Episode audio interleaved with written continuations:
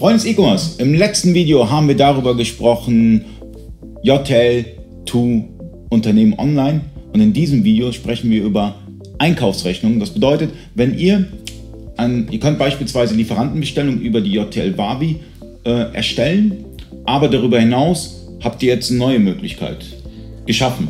Also im Lieferantenbereich haben wir unterschiedliche äh, Arten von Lieferantenrechnungen. Es geht einmal immer um Warenrechnungen.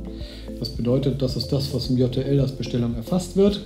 Die wird ganz normal weiterverarbeitet im äh, JTL Wavi, dass man hergeht und aus dem Lieferanten Bestellungen, Lieferanten Eingangsbuchungen äh, macht und dann auch die Eingangsrechnung hinterlegt. Dabei ist wichtig, dass man im JTL Wavi die Eingangsrechnungsnummer, das Eingangsrechnungsdatum ordentlich hinterlegt dass die Beträge sauber übereinstimmen. Das heißt, ich muss auch die sogenannten Warenbezugskosten hinterlegen, dass nachher der Rechnungsbetrag ganz genau übereinstimmt und dann auch korrekt verbucht wird. Dann kann, das geht schon immer, JTL Wavi, äh, JTL to Dativ, diese äh, Buchungen auslesen und an den Steuerberater über die JTL to Dativ Unternehmen äh, äh, Ultimate übergeben.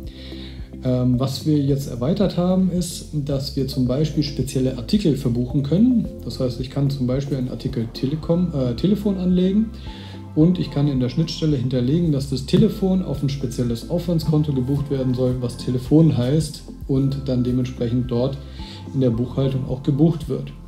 Damit habe ich nicht nur die Möglichkeit, in JTL Wavi meine Eingangsrechnungen für sämtliche Kostenarten zu hinterlegen, sondern ich kann sie, wenn ich sie dort hinterlegt habe, auswerten und direkt an die Buchhaltung auch übergeben mit der korrekten Rechnungsnummer, mit der Lieferantennummer. Das kann ich alles in JTL Wavi sauber pflegen und dann übergeben. Dazu gibt es von uns äh, in unserem Blog, das seht ihr eingeblendet, die, äh, die URL dazu eine kleine Anleitung, mit der man arbeiten kann und dann kann man mit JTL to Dativ Ultimate diese Daten auch korrekt an den Dativ Buchenstapel übergeben. Also dieses Feature habe ich mir schon lange gewünscht. Ich glaube, vor, vor, zwei Jahren habe ich gesagt, wieso gibt es dieses Feature bei dir nicht? Und jetzt, äh, seit wann habt ihr dieses Feature? Na, wir haben uns in der Entwicklungszeit ein bisschen an JTL angeglichen. Kleiner Scherz.